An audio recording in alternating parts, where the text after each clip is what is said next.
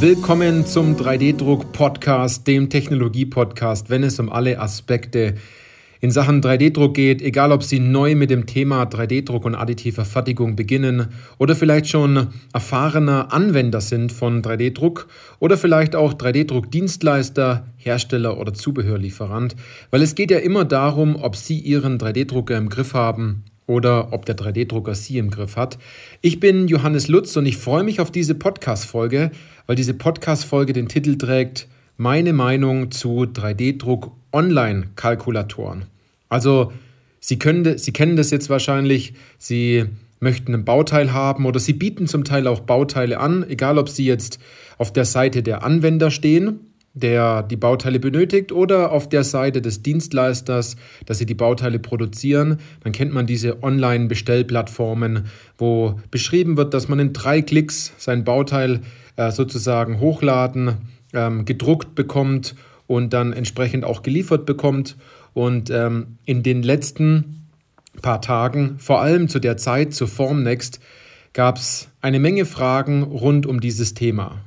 Und zwar von zwei Seiten. Einerseits von den 3D-Druckdienstleistern, die wir betreuen, die das sozusagen der breiten Masse und der Zielgruppe anbieten, aber auch von Seiten der Anwender. Das heißt, wir beraten auch den Mittelstand, den Maschinenbau entsprechend dabei, wie kann man 3D-Druck erfolgreich einsetzen.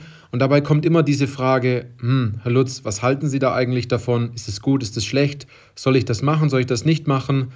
Ähm, und diese Fragen, die dort immer wieder zusammenkommen, die beleuchten wir in dieser Podcast-Folge jetzt auf jeden Fall ein Stück weit. Wenn Sie, noch wichtiger Hinweis, 3D-Druck-Dienstleister sind, also Additive Manufacturing Lohnfertiger, dann müssen Sie sich auf jeden Fall den 3D-Druck-Dienstleister-Report in PDF oder gedruckter Form holen. Sie finden alle Informationen dazu ähm, was der Report ist, wie der ausschaut, wie Sie den bekommen, auf jeden Fall unten in den, ähm, in den Show Notes. Dort werden wir entsprechend einen Link zur Verfügung stellen. Aber jetzt zu ähm, dem eigentlichen Thema. Und zwar möchte ich das von beiden Seiten jetzt beleuchten. Und zwar einerseits von dem Anwender, der eine Bestellung zum Beispiel auf einem Bauteilkalkulator für 3D gedruckte Teile macht oder auch derjenige, der den Kalkulator zur Verfügung stellt, der der Anbieter ist, der schlussendlich auch das Bauteil fertigt. Und ich muss aus Sicht des Beraters in dem Fall mehrere Gedanken, auch wenn die, diese sich äh, widersprechen, die muss ich aufrechterhalten, weil es kommt immer darauf an, in welcher Situation Sie sind. Und das ist auch einer der am Anfang jetzt wichtigen Punkte, dass diese Antworten, die ich Ihnen jetzt hier in dieser Podcast-Folge gebe, jetzt nicht allgemein gelten und pauschalisiert werden können, sondern es kommt immer darauf an, in welcher Situation Sie sind als Anwender und auch als 3D-Druckdienstleister und zwar wie Ihr Geschäftsmodell schlussendlich auch ausschaut. Passt dieser Kalkulator überhaupt dazu? Wie muss so ein Kalkulator ausschauen? Macht man sich vielleicht auch viel Geschäft damit kaputt? Und dort habe ich schon einige äh, wirklich ähm, spannende Gespräche, Gespräche gehabt, wo es wirklich darum ging, den Kalkulator endlich von der Webseite zu nehmen. Und der Umsatz ist dann danach deutlich wieder angestiegen, ähm, weil man sich dort vielleicht ein absolutes Eigentor geschossen hat. Und zwar nicht nur als 3D-Druckdienstleister, sondern auch als Anwender, weil man viele Dinge gar nicht richtig machen konnte. Und jetzt ist natürlich die Frage, braucht man so einen Kalkulator überhaupt? Wie soll der programmiert werden? Wie soll der positioniert werden? Und ähm, so ein Kalkulator kann natürlich jetzt große Vorteile haben ähm, oder auch gravierende Nachteile. Das kommt immer darauf an, wie es zum Geschäftsmodell passt. Und man darf hier auch nicht den Gedanken jetzt haben, gut, wir brauchen jetzt keinen 3D-Drucker, wir haben hier jemand, der hat so einen Kalkulator, Thema ist gelöst. Oder auf Seiten des Dienstleisters, ja, ein Dienstleisterkollege hat zum Beispiel zwei neue Maschinen gekauft und hat den äh, Kalkulator auf der Webseite installiert, bei dem muss das ja laufen. Also das ist sehr gefährlich, das Ganze im Endeffekt so zu betrachten und es gibt da auch ganz große Mythen, die man am Anfang entsprechend nicht sieht, die man auch nicht sehen kann. Aber wir als 3D-Industrie sehen diese Themen, denn wir haben Einblick in nahezu fast 60 3D-Druckdienstleister aus externer Sicht, Ähm, dort fallen einem ganz viele Dinge auf. Und andererseits auch, wenn wir die, den Mittelstand und den Maschinenbau beraten, dann sieht man auch dort, welche Fehler gemacht werden. Und jetzt muss man ein bisschen aufpassen, denn ich möchte jetzt als allererstes mal die, so die Anwendersicht betrachten und daraus können die 3D-Druckdienstleister auch einiges herausnehmen, weil es muss ja ein Matching geben, es muss ja ein Zusammenspiel geben. Ähm, es muss ja im Endeffekt auch Folgendes passieren, dass der 3D-Druckdienstleister genau weiß, was zu tun ist und dass der Anwender auch genau weiß, was er eigentlich bestellt und was er auch schlussendlich auch bekommt. Weil es gibt so viele wirklich schlechte Stories über 3D-Druck, Online-Kalkulatoren, ähm, was ich da schon alles gehört habe.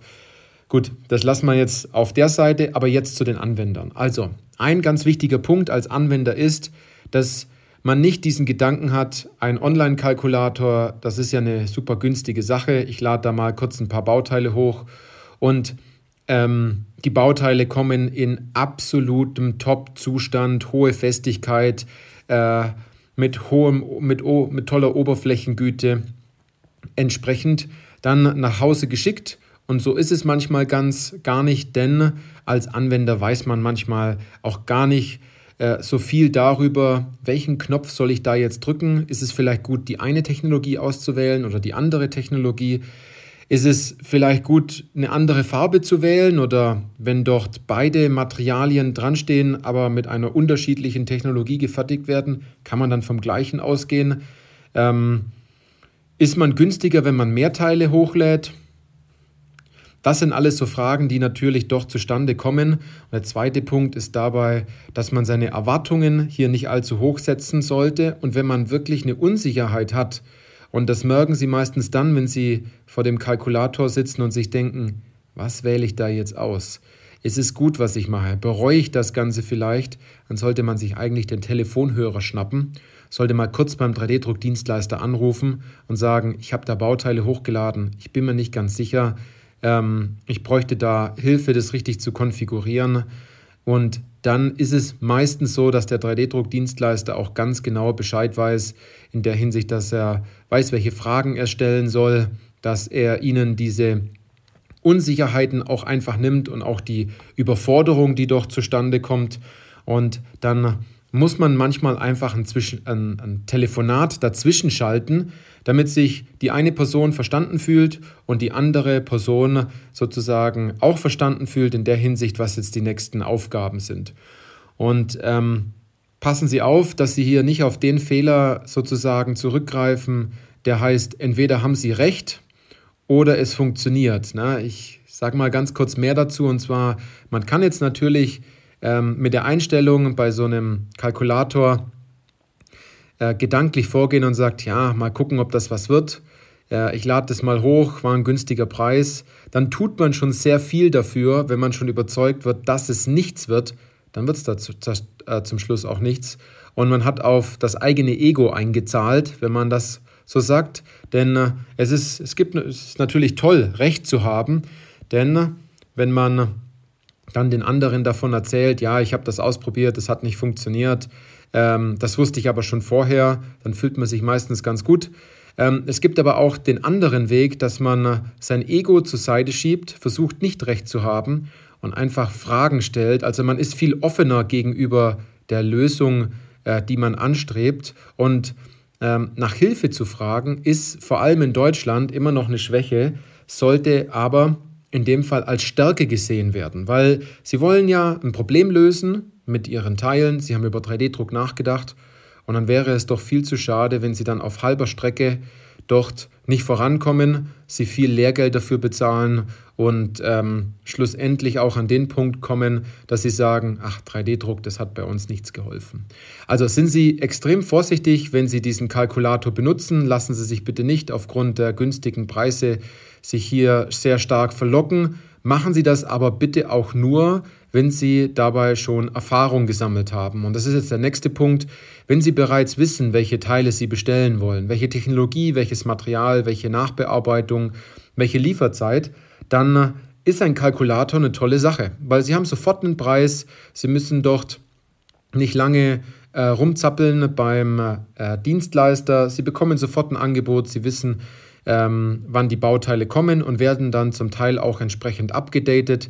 Ähm, das ist eine super Sache, wenn Sie am Anfang auch wissen, was Sie genau möchten. Denn äh, dem Kalkulator ist es nicht bewusst, ob Sie einen Prototypenteil ähm, in Auftrag geben, ob Sie ein, eine Vorrichtung oder ein Betriebsmittel in Auftrag geben oder ob Sie schlussendlich in Serie etwas fertigen wollen. Der Kalkulator, der macht nur das, was Sie entsprechend auch hochladen.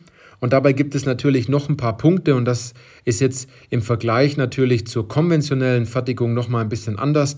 Man kennt es aus dem CNC oder aus dem Spritzgussbereich. Da schickt man eine Zeichnung, auf der Zeichnung steht alles drauf und wie schlussendlich jetzt der Dienstleister das Bauteil fräst, wie oft er es spannt, mit welchem Werkzeug er das macht und wie oft er den Nullpunkt sozusagen bei dem Bauteil anfährt und wie lange er dafür braucht, ist komplett ähm, egal, denn er hat ja die Möglichkeit und die Freiheitsgrade, es ganz individuell zu gestalten. Und so ist es beim 3D-Druck eben nicht, denn im 3D-Druck muss der erste Schuss einfach sitzen. Es ist ganz oft so, dass das Bauteil, zum Beispiel jetzt im Laser-Sinter-Bereich, ähm, mit vielen anderen Laser-Sinter-Teilen in einem Bauraum gefertigt wird und dabei ist es natürlich wichtig, indem man im Vorfeld der Software ähm, oder auch dem Dienstleister mitgeben kann, hey, ich möchte das Bauteil bitte in dieser Lage gedruckt haben. Es wäre auch gut, wenn das Bauteil nicht am Rand liegen würde, sondern zum Beispiel in der Mitte des Bauraums. Das hat nämlich viel mit dem Eintrag des Lasers zu tun und auch ähm, mit dem Thema Hitze und natürlich auch ähm, mit dem Kraftverlauf, weil wenn Ihr Bauteil in der falschen Richtung sozusagen auch im FDM-Bereich falsch äh, gedruckt wird, dann können Sie das Bauteil leider nicht in, dies, in die Richtung belasten, wo Sie es eigentlich hätten belasten wollen, weil Sie nicht angegeben haben, ähm, wie das Bauteil gedruckt werden soll. Und ähm, das ist ja ganz interessant dadurch, weil wir haben ja ein Schichtbauverfahren und wenn es natürlich so wäre, dass das Bauteil genau in der falschen Richtung gedruckt wird, dann wird das Bauteil dort nicht halten und danach ist dann ähm, das Geschrei immer sehr groß, das kenne ich, dass man danach auch sagt, gut, das hat ja nicht funktioniert, das hat nicht gehalten. Also, woher soll der Kalkulator ahnen, ähm, welchen Kraftverlauf sie haben? Woher soll der Kalkulator erahnen, wie das Bauteil im Bauraum positioniert werden soll? Und woher soll er erahnen, welche Anwendung doch dahinter steckt? Weil diese Bereiche werden noch nicht abgefragt. Jetzt kommen wir nur noch äh, zum Thema der 3D-Druckdienstleister, auf die ach, auf was die sozusagen achten sollten. Und zwar ist es so, dass es ganz äh, interessant ist, wo dieser 3D-Druck-Online-Kalkulator ähm, entsprechend auch online zu finden ist. Ist die Webseite gut? Ist das Auftreten gut? Macht man es der Person auch einfach, diesen Kalkulator zu bedienen? Ich gebe da nur das Beispiel, wenn Sie online was einkaufen und die Führung im Warenkorb nicht ganz passt und Sie nicht wissen zum Schluss, ähm, ob Sie Ihre Bestellung noch überprüfen können, ähm, wo Sie genau klicken müssen, ähm, dass Sie sozusagen entsprechend geführt werden mit der Maus, dann sind leider sehr, sehr viele Abbrüche sozusagen äh, da, dass der Anwender schlussendlich dann auch aufgibt. Und da kann ich den Anwender auch verstehen, wenn er gar nicht weiß, was er machen, was er machen muss und was er machen soll.